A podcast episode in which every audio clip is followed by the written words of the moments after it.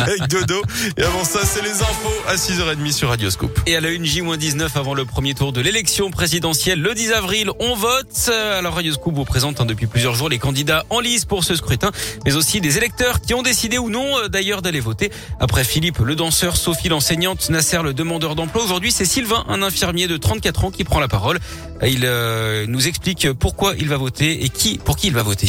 Pour Sylvain, lorsque l'on parle du quinquennat d'Emmanuel Macron, on évoque évidemment le Covid-19 et donc le Ségur, ces mesures qui ont découlé de la crise sanitaire. Ils sont juste arrêtés, on va dire, une première préoccupation qui est la rémunération, qui était quand même importante, mais il reste encore sur euh, les financements, des ratios soignants-patients, les conditions de travail, beaucoup de chemin à faire et pour l'instant, on voit rien d'entamé euh, de ce côté-là. Sylvain essaie donc de s'intéresser à cette campagne présidentielle pour voir ce que chaque candidat propose. Problème, il trouve la campagne pour l'instant bien éclipsé par d'autres faits d'actualité.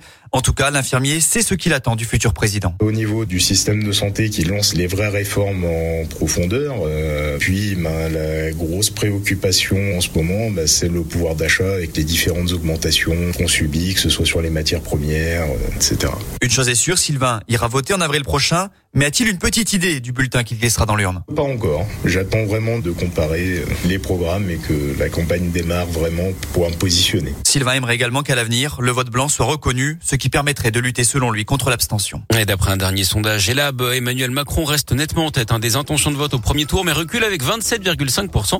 C'est trois points de moins par rapport à la semaine dernière. Marine Le Pen suit avec 20%. Jean-Luc Mélenchon complète le trio avec 15%. Valérie Pécresse et Éric Zemmour sont à 10%. 4,5% pour l'écologiste Yannick Jadot. Un point devant le communiste Fabien Roussel. Suivent Nicolas Dupont-Aignan et Jean Lassalle à 3%. 1% et demi pour Annie Hidalgo et Philippe Poutou. Nathalie Arthaud ferme la marche à 0,5%. Des écoles vandalisées dans l'Ain à Trévoux, près de Villefranche. Les 120 élèves de l'école maternelle des Corbettes n'ont pas pu être accueillis dans leur classe hier matin. Écœurant, insupportable, l'imbécilité n'a plus de limite, a réagi la mairie sur Facebook. Le mobilier, les armoires, les couchettes, la peinture destinée aux travaux scolaires, tout a été mis son dessus dessous. Une enquête a été ouverte hein, pour retrouver les auteurs de ces dégradations. La ville appelle les témoins des faits à se signaler auprès de la gendarmerie. Les photos sont à retrouver sur radioscoop.com. Trois pompiers légèrement blessés dans une explosion suivie d'un incendie hier midi à Lyon. Ça s'est passé rue de la Madeleine dans le 7e arrondissement. Les Dalton font de nouveau parler d'eux alors que leur leader vient de sortir de prison. Ils ont aspergé de peinture un bâtiment de la préfecture avec des lanceurs de paintball dans le 3e arrondissement de Lyon. Ils pensaient viser le logement du préfet mais il ne s'agissait finalement que de bâtiments administratifs.